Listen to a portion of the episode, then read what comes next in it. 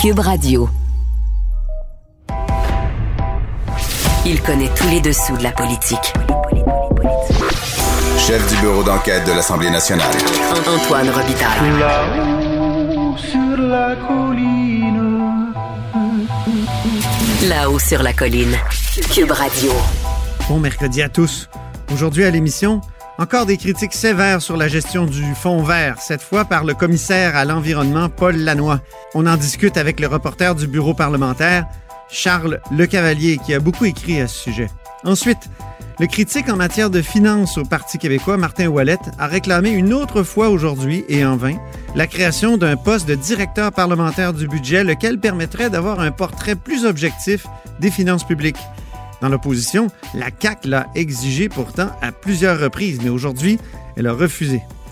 Mais d'abord, mais d'abord, la COVID vient d'arracher au Saguenay-Lac-Saint-Jean un de ses grands hommes politiques.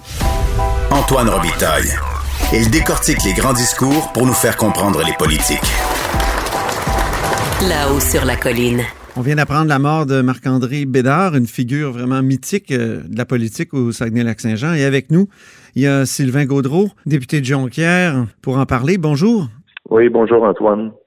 Donc, mes condoléances euh, d'abord, euh, Sylvain. euh, pour vous, qu'est-ce que représentait là, euh, Marc-André Bédard pour cette région et pour le Québec? Ben, un pilier, un, un pilier, un pilier de la liberté du Québec, un pilier du développement inconditionnel et de l'amour inconditionnel du Saguenay-Lac-Saint-Jean. Euh, c'est euh, un conseiller, un, un fin stratège. euh, il y a encore euh, quoi, peut-être trois semaines, on, on s'est parlé parce qu'il voulait absolument me parler après les résultats euh, de la course à la chefferie, puis on, on a échangé. Et vous avez appuyé d'ailleurs, hein? Oui, oui, oui, oui. J'ai une photo de lui, là. Ça, ça fait exactement un an, le 25 novembre l'année passée. Mhm. Euh, on était ensemble sur une scène pour lancer ma campagne euh, à la chefferie. Je veux dire, je suis pas capable de me rentrer dans la tête qui est, euh, qui est plus là. C'est subi comme, comme départ, puis c'est la maudite COVID là, qui est venue le chercher. C'est alors que la région, justement, du Saguenay-Lac-Saint-Jean est, vraiment affectée euh, lourdement, vit son pire moment de, de, la pandémie. C'est, terrible. Est-ce qu'il va y avoir une prise de conscience supplémentaire là, que, que la COVID est venue chercher quelqu'un, un, un monument comme celui-là? Peut-être, euh, peut-être. On, on, on souhaite pas, évidemment, que ça prenne ça pour qu'il y ait un, un- un- Non, une ouais. prise de conscience. Je pense qu'il y a une prise de conscience, mais il faut, il faut toujours en faire plus. Euh, Monsieur Bellard habitait depuis quelques années à la résidence, euh, ce qu'on appelle le manoir Champlain chez nous. C'est au Mhm. centre-ville de Chicoutimi. C'est un des lieux où il y a beaucoup d'éclosions depuis quelques jours. Et euh, ce que j'ai compris, c'est que ça s'est précipité quand même assez rapidement dans son cas. Euh, et euh, évidemment, là, euh, je, je, je, transmets mes condoléances à toute sa famille. C'est quatre gars que je connais. On est presque du même âge. euh, euh, et avec qui, évidemment, j'ai siégé avec euh, Stéphane, euh, qui est un ami personnel. Alors, c'est vraiment, c'est vraiment un très gros coup. Là. Mhm. Euh, ça a été un grand ministre de la Justice. Il a été aussi euh, connu euh, comme ça, Marc-André Bédard. Parlez-nous un peu de, de, son apport là, comme ministre. Ben, c'est tantôt justement, j'en parlais avec Stéphane. et il faut se rappeler que c'est lui qui a amené la modification à la charte des droits et libertés de la personne euh, dans les années 70 pour inclure euh, l'homosexualité comme motif de discrimination ah oui. en vertu de la charte. Ouais. Puis c'est, c'est lui aussi qui a inscrit euh, toute la réforme du droit de la famille dans le code civil. Euh, les, euh, les, les droits de la femme euh, à l'intérieur du mariage, etc. Il a travaillé très, très fort là-dessus. Euh, c'est un conseiller très proche de, de René Lévesque également. C'est un, un avocat euh, d'abord et avant tout. Hein, c'est un grand, un grand juriste pour qui la notion du droit euh, et de la justice, de l'équité est importante. C'est quelqu'un aussi qui, malgré euh, le fait qu'il est, est né dans, dans les années 30, euh, que c'est un homme euh, de sa génération, qui était capable de faire la part des choses pour faire avancer le Québec justement euh, sur la question, par exemple, du droit des, des personnes homosexuelles, Mhm. Des choses comme ça, malgré son éducation, malgré sa culture, euh, il, sa- il savait dire, ben, il faut que le Québec avance. C'est un Puis, euh, progressiste à ce moment-là, parce qu'on l'a souvent associé à, non pas la droite du parti, mais centre-droit, disons, de- du Parti québécois, non? Ouais, ben, ben c'est ça. C'est pour ça que j'insiste sur le fait qu'il était capable de faire la part des choses. Je pense qu'il avait ses, ses idéologies puis ses idées personnelles, c'est tout à fait correct, mais c'était pas un dogmatique. Euh, il était capable de voir où allait le Québec, puis de se ranger, euh, se ranger de- du côté du progrès social et, et des demandes euh, de la majorité, je dirais, d'une certaine manière. Donc, un grand démocrate, euh, quelqu'un qui a un sens politique très fin, pas une vedette euh, sur le plan national, en tout cas dans l'équipe de M. Bédard, de, de, de M. Lévesque, mais un, un loyal, un fidèle, quelqu'un qui était toujours là. Très proche de René Lévesque, dit-on. Euh, Parlez-nous un peu du rapport euh, de Marc-André Bédard et René Lévesque. Ben, je pense que ce serait plus à ses fils de, de vous en parler, mais Mhm. euh, il y avait une, une relation de proximité très, très claire. Il suffit de vivre, euh, de lire, c'est-à-dire chacune des biographies de, de René Lévesque pour voir que euh, M. Bédard est jamais très loin. Moi, je, une, une des choses qui m'avait marqué dans Attendez que, que je me rappelle de René Oui. Lévesque, Oui. euh, il y a la reproduction à la fin du livre en annexe de son brouillon de remaniement mini- ministériel. Puis le seul qui est nommé par son prénom, c'est M. Bédard. C'est marqué Marc-André. Ah oui. Les autres, c'est euh, les autres, c'est Monsieur euh, Monsieur Parizeau, euh, Mhm. Monsieur Garon, euh, Madame euh, Harel. euh, mais pour ce qui est de, de, de Monsieur Bédard, c'est le seul qui est indiqué par son prénom. Alors, vous allez me dire, c'est une anecdote. J'ai aucune confirmation sur ce que ça signifiait. Et pour moi, il y a comme un, il y a comme un petit symbole là, là. Tu sais, euh, je veux dire, je pense qu'il y avait une proximité, puis on, on, on, on le sait là. De toute façon, c'est documenté là, qu'ils étaient euh, de bons, de bons amis. là. Il était important dans la région, même dans sa, après sa retraite politique. Ah oui, oui, tout à fait. Euh, toujours été hyper actif. Euh, il est encore actif récemment, là, euh, très impliqué, entre autres, pour la préservation du patrimoine de la cathédrale de Chicoutimi. Mhm. Euh, donc, il y avait une levée de fonds là pour, euh, je pense que c'était pour réparer le toit ou les joints là, des, des, des pierres sur les meubles. Puis M. Bédard était euh, au front là, pour aller collecter des fonds pour ça. Ouais. Alors, euh, toujours, toujours très impliqué. Ouais. En terminant, comment on devrait honorer sa mémoire? Dans la région? Avez-vous Oh, des mon idées, Dieu. Sylvain? Écoutez, à, à quelques à quelques minutes seulement de, Mhm. de l'annonce publique de son décès, là, Un peu prématuré. c'est prématuré à ce stade-ci, mais mais c'est clair qu'il va falloir trouver quelque chose. Puis, euh, mais mais pour moi, en tout cas, le- son plus grand hommage, euh, le plus grand le plus grand hommage qu'on peut lui faire, c'est de rappeler à quel point il était un homme de liberté euh, pour le Québec, un homme de famille aussi, puis un, un homme euh, qui euh, qui avait beaucoup d'écoute. Il vous a inspiré alors? Oh, oui, c'est sûr. Euh, On n'a pas toujours été d'accord, M. Bédard et moi. Euh, on a eu nos, nos différends, euh, mais euh, on, on- on a beaucoup travaillé ensemble, puis oui, c'est une source d'inspiration. Merci beaucoup, Sylvain.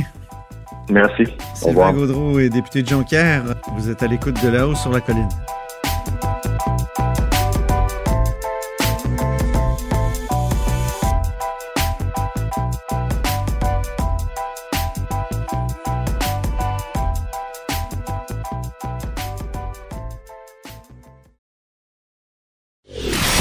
Antoine Robitaille.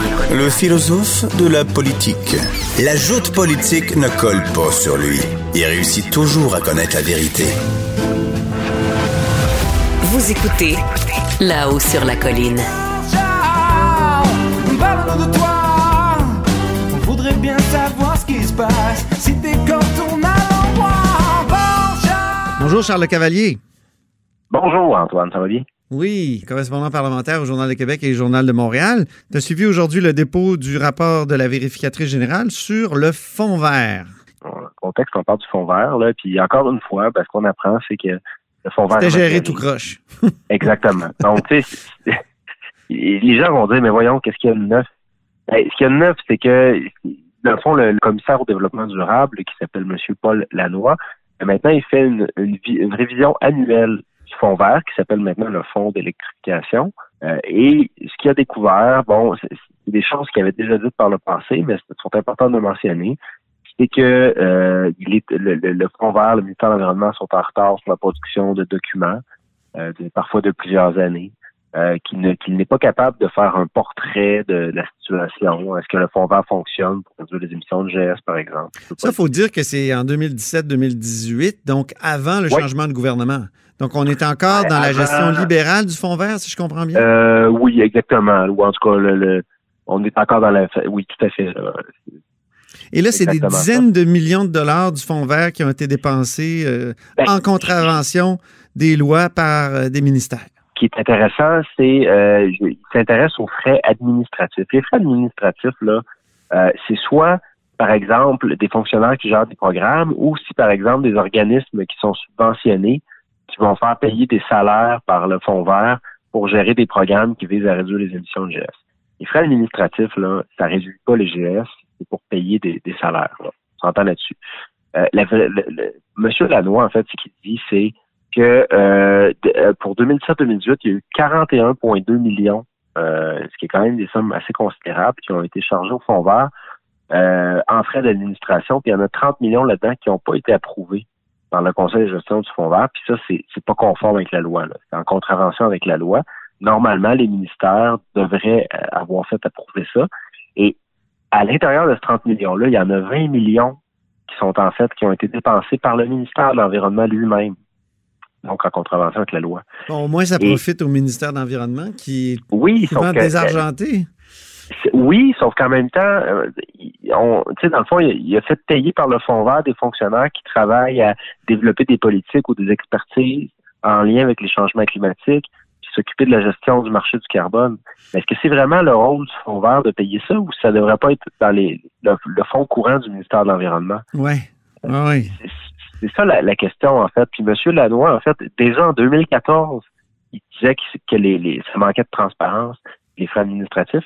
Pour en arriver à ce montant-là, il a fallu qu'il compile des centaines de documents parce que le ministère de l'Environnement et le Fonds- vert ne le disent pas combien on paye en frais administratifs. Et pire, Benoît Charette, le ministre actuel de l'Environnement, a décidé en 2019 de ne tout simplement plus publier d'informations euh, du tout sur les frais administratifs. Donc, c'est le VG qui va, avec son pouvoir d'enquête, essayer d'obtenir cette information-là, mais elle n'est plus publique. Mhm. Donc, cet argent-là pourrait servir à toutes sortes de programmes. Ben, euh, faut pas, il faut, faut Il quand même, faut- faut quand même qu'ils soient administrés, fraude, ces là. programmes-là. C'est ça. C'est pas de la fraude. On s'entend que c'est normal qu'il y ait un minimum de frais administratifs. On s'entend là-dessus. Sauf que, comme, comme je te dis, dans les, dans les 30 millions de frais administratifs non approuvés, il y en a 20 millions qui relèvent du ministère de l'Environnement. Puis c'est quoi le rôle du ministère de l'Environnement? Est-ce que c'est vraiment le fonds vert qui doit payer pour les charges courantes du ministère? Puis c'était la même question qu'on se posait à l'époque au ministère de- des Transports. Est-ce que c'est le fonds vert qui doit payer l'entretien général des, réseaux de transport collectifs? ou c'est pas de l'argent qui devrait servir à bonifier les transports collectifs? Si on fait juste changer les pneus de nos autobus avec le fond vert, est-ce qu'on atteint les objectifs de réduction d'émissions de GS? Ben. C'est ça, la- exactement. Mhm. Et bon, évidemment, il y a d'autres choses qui, qui sont notées par M. Lanois. C'est Ouais. toutes des affaires qu'on savait un peu déjà. C'est-à-dire que, euh, le- ben, par exemple, le ministère des Transports verse de l'argent sans déterminer euh, c'est quoi les objectifs de, ré- de réduction d'émissions de GS des projets qui subventionnent. Donc, 160 millions en 2017-2018 qui ont été donnés sans objectif de réduction d'émissions de GS. Alors, comment tu peux dire après ça si ça fonctionne ou pas quand tu n'as même pas d'objectif au départ? C'est ça. Euh, le ministère, dans le fond, le ministère de l'Environnement, la MTQ, aucun ratio pour euh, donner des coûts pour savoir, euh, aucun ratio pour coût-avantage lié au GS. Donc, quand je donne de l'argent à un projet, ben là, est-ce que est-ce que tu, tu regardes combien d'argent tu donnes versus combien de GS ça va diminuer? Ce qui fait qu'il y a des projets subventionnés où on paye 1 dollar par tonne de réduction de GS, puis il y en a d'autres, ça va jusqu'à 350 dollars. 350 dollars par tonne de GS, c'est énorme Ah oui. de dire, la, la marché, au marché du carbone, là, le droit de polluer en ce moment il est à peu près aux alentours de 22 dollars la tonne. OK. Alors, si je si je reçois, puis le, le fonds vert se nourrit de l'argent qui est payé par les entreprises qui s'achètent des droits de polluer. Alors, si tu reçois 22 pièces par tonne euh, dans tes revenus pour euh, combattre les, les, les, le changement climatique, En dépense 350. ouais, on y, on y arrivera pas là. ah. Donc, ça montre qu'il y a encore des gros problèmes. Euh, Et le fonds dire- vert, je pensais, moi, que le- la gestion avait été complètement euh, transformé par David Hurtel à la fin du mandat libéral. Oui, mais c'était complètement dysfonctionnel. C'est ce qu'on a vu hein. au fil des rapports, des analyses, c'est que cette réforme-là, c'était encore dysfonctionnel. Et là, il y a eu une nouvelle réforme. Une nouvelle réforme, là, Benoît Charette, lui, il rapatrie ça au ministère de l'Environnement. Exactement. Donc, il dit c'est moi qui va gérer ça, c'est le ministère de l'Environnement qui va tout gérer ça, abolition du Conseil de gestion du Fonds vert, abolition de Transition énergétique Québec. Et bon, le Fonds vert devient le Fonds d'électrification. Il a déposé une nouvelle politique récemment qui va s'appliquer à partir de 2022. Euh, Monsieur Lanois a été questionné en conférence de presse à savoir est-ce que les, changements qui ont été effectués par le gouvernement caquiste vont, vont régler les problèmes qu'il dénonce depuis 2014. Et puis sa réponse, c'est euh, il est trop tôt pour le dire. Il va falloir attendre dans les prochaines années mes rapports. Maintenant, il en fait un par année sur le fond vert. Euh, c'est tout le temps le fond vert parce qu'on c'est, dans l'esprit, là, mais c'est le fond d'électrification maintenant. Donc, euh, est-ce que ça va changer? On l'espère. Mais pour mhm. l'instant, il est un petit peu trop tôt pour le dire. Euh, mais bon, il dit qu'il comprend que le gouvernement a reporté d'un an sa politique de transition énergétique. Là celle qui est annoncée récemment. ça va s'appliquer juste en janvier 2022. Il comprend ça. Euh, lui, il dit, bon, avec la pandémie, euh, c'est compréhensible qu'il a fallu le reporter. Il n'y a pas rien entre-temps. C'est pas le désert, c'est-à-dire que c'est la continuité des programmes actuels. Par exemple, euh, les subventions pour les autos électriques les autos sont maintenues même si la politique est repoussée d'un an. C'est pas, Ça ne mm-hmm. disparaît pas pendant un an. Donc, lui, il comprend ça. Mais c'est ça, c'est euh, le fonds vert qui a été créé, ben, ça a engrangé 6 milliards de revenus à date, euh, à peu près 850 millions par année. Puis, euh, ben, écoutez, au départ, en 2013, le gouvernement estimait que ça allait réduire les émissions de GS de quoi? C'est presque de 6 millions de tonnes de GS, qui est assez considérable. En ce moment, on est à 72 millions de tonnes, je crois, de, de mémoire donc 6 millions de tonnes, ce qui est une, ce qui est quand même une réduction notable. finalement, ça a été, on a réajusté le tir en 2019. On est rendu à 2 millions de tonnes de réduits grâce au fond vert. Donc, on voit que les objectifs de l'époque euh, étaient soit irréalistes, soit, entre-temps, on a pris de mauvaises décisions qui font qu'on n'a pas atteint les objectifs. C'est un des deux, là. Bon, ben au moins, euh, le prochain plan va, va être évalué à chaque année, d'après ce que je comprends. Ben, il va être évalué à chaque année, d'un côté par le ministère de l'Environnement, qui va réévaluer chacun des programmes de subvention, et par le commissaire au développement durable, qui relève de la vérificatrice générale du Québec, donc qui va également faire cet exercice-là. Évidemment, en décalage, là, euh, en décalage de quelques années, là, comme en ce moment, on est en 2000 en 2020, puis il nous parle de 2017-2018. là. Mhm. Donc, euh, il y a tout le temps un décalage avec le VG. C'est normal. Lui, il passe après, puis il regarde les factures, il regarde ce qui a été payé. Donc, c'est normal qu'il y ait toujours un décalage. Mais pour évaluer tout ça, ça va prendre des frais de gestion. oui. Ce qui nous ramène au début. Une fois, le, le, VG l'a dit, là, euh, malgré tout, il n'est pas satisfait, il n'est pas capable d'obtenir des documents. Puis même sous la gouverne actuelle, euh, lui, il déplore le fait que, par exemple, le, le rapport, du, le ministère de l'Environnement doit faire un rapport sur le plan d'action au changement climatique 2013-2020. Euh, mhm. Et en fait, euh, sur la portion 2013-2018, là, il aurait dû déposer un rapport il y a déjà très longtemps. Finalement, ça va être déposé en 2022, donc avec trois ans et demi de retard. Et puis pourtant, c'est une exigence prévue à la loi. Donc, puis, puis ça, je pas, euh, c'est pas nécessairement de blâmer les politiciens, là, mais bon, il y a quand même une imputabilité qui. Mais le ministère de l'Environnement est en contravention avec sa, propre loi. Aurait dû déposer un rapport en 2018, il ne sera pas déposé en 2022. C'est étonnant. C'est d'autres choses qui sont déplorées par le, hmm. commissaire au développement durable. Merci beaucoup, Charles Cavalier, pour cette analyse du rapport euh, du commissaire au développement durable. Ça, ça fait plaisir. Merci beaucoup. Vous êtes à l'écoute de La Haut sur la Colline.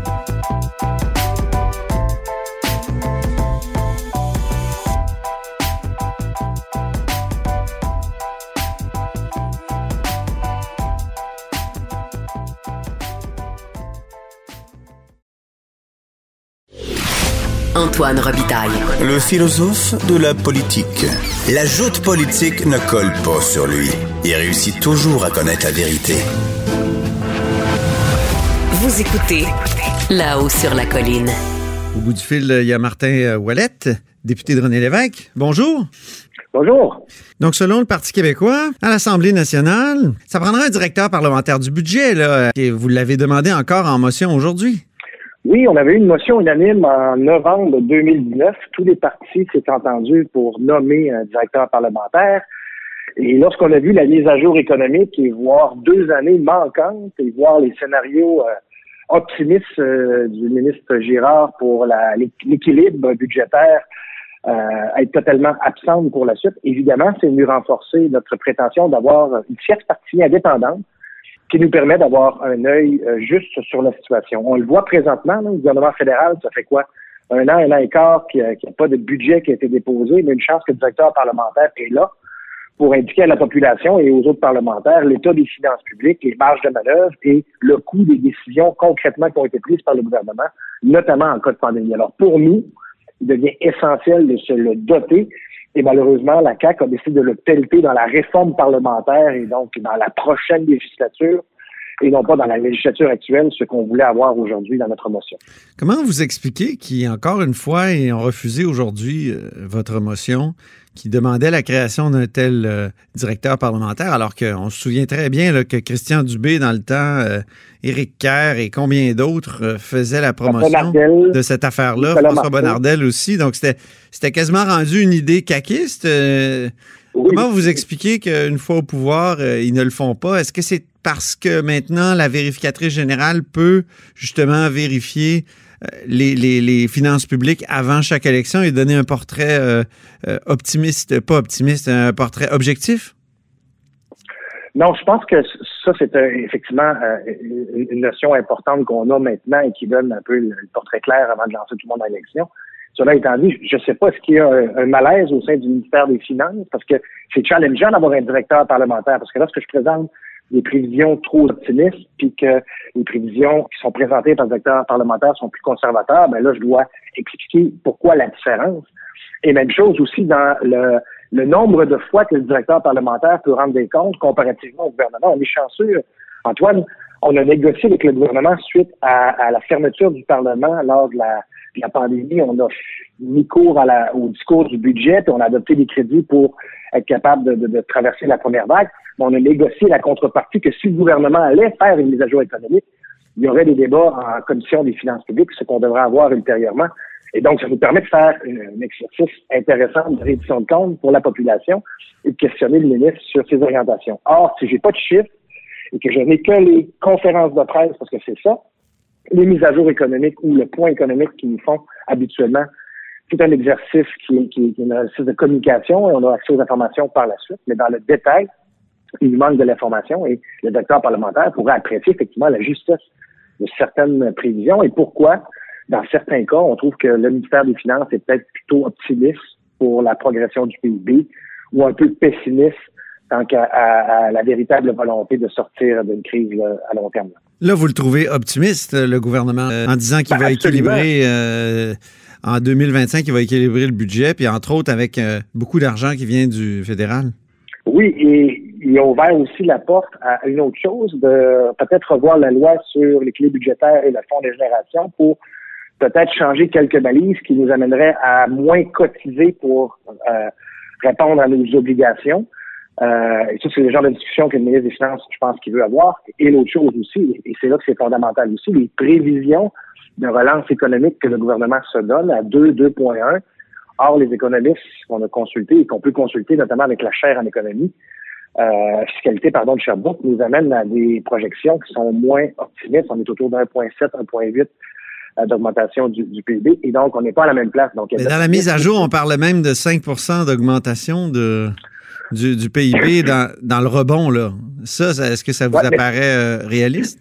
Non, ça, c'est un peu réaliste parce que c'est le rattrapage de la perte qu'on a eue après le lockdown euh, excusez-moi l'expression anglaise, mais la fermeture des commerces et, euh, euh, et, de l'économie, comme c'est très conjoncturel, évidemment, euh, il est tout à fait pertinent de voir que comme le marché intérieur est actif et que les gens consomment quand même, puisque les programmes sociaux, notamment la prestation d'urgence ou les programmes qui ont permis aux entreprises de garder leurs employés au travail, ont permis de maintenir certaines liquidités. Donc, il y a eu un déplacement des biens euh, l'achat des biens. Ceux qui avaient l'habitude d'acheter des voyages se sont tournés vers la rénovation. Je fais une histoire courte en disant que l'argent était disponible et a circulé. Et donc, il n'est pas tout à fait faux de penser que dans la première année, on va reprendre ce gap-là de 55,1 pour revenir à ce qu'on était avant la pandémie. Et après ça, c'est là que les projections sont optimistes, considérant qu'on est encore en deuxième vague et que lors de la projection, on n'avait pas encore d'indication pour le vaccin et non plus de la stratégie et de la façon dont les autres économies vont se comporter. Bref, faire une histoire courte. Il y a beaucoup de vœux et je pense que c'était voulu pour le gouvernement de ne pas noircir dans son budget les deux prochaines, les deux années manquantes sur une projection de cinq ans. Tout, tout ça parce qu'il veut donner marge de manœuvre de réajuster. Donc, il ne veut pas annoncer une mauvaise nouvelle. Il, fait le mhm. pari que ce sera de bonnes nouvelles ultérieurement. Mais le directeur parlementaire aurait pu justement nous dire si effectivement tous ces scénarios-là étaient plausibles ah, et dans certains cas nous amenaient à une augmentation de revenus ou une baisse, une baisse des services. En terminant, euh, Martin Wallet, est-ce que vous croyez à la création d'un jour d'un poste de directeur parlementaire du budget avec une réforme parlementaire comme la CAQ veut le faire? Ben, écoute, si on ne réussit pas dans la législature, évidemment, on va pousser fort. Ça fait partie des demandes du gouvernement. Notre formation politique, elle est à l'aise avec ça. Québec solidaire aussi. J'ai pas entendu encore les libéraux à ce sujet, mais je pense que pour l'institution, pour les, contribuables, ça, prend un acteur indépendant. Et je pense que comme institution, on doit aller dans ce sens-là. On aimerait plus vite, mais vaut mieux euh, plus tard que jamais. Alors, on va travailler dans le sens que si c'est pas cette année, ça sera assurément le plus rapidement possible, au mieux dans la prochaine législature. Ben, merci beaucoup, Martin Wallette.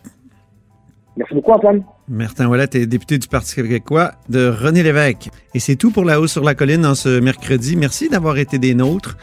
N'hésitez surtout pas à diffuser vos segments préférés sur vos réseaux et revenez-nous demain.